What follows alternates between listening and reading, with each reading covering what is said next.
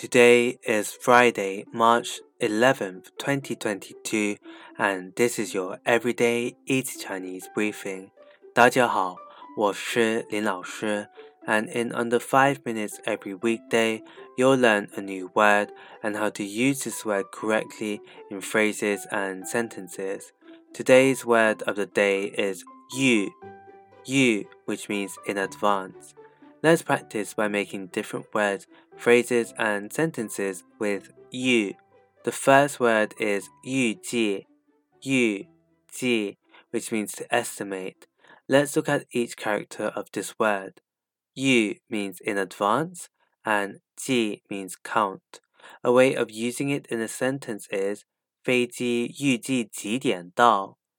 Feiji yu ji ji dian dao.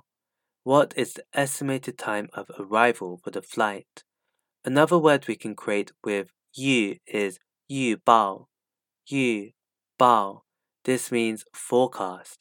Let's again look at each character of this word. Yu means in advance and bao means to report. A way of using it in a sentence is 天气预报一点也不可靠。天气预报一点也不可靠。The weather forecast isn't reliable at all. Finally, we can create the word 预防,预防, which means to prevent. The 防 here means to defend. A way of using it in the sentence is 预防病毒佩戴口罩十分重要。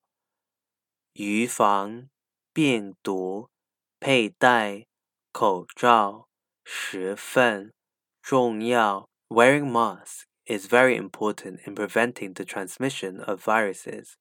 Today, we looked at the word yu, which means in advance, and we created other words using it. These are 预计 to estimate, 预报 forecast, and 预防 to prevent.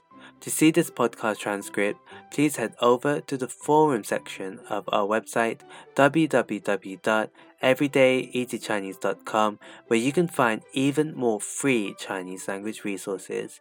See you again soon for more practice.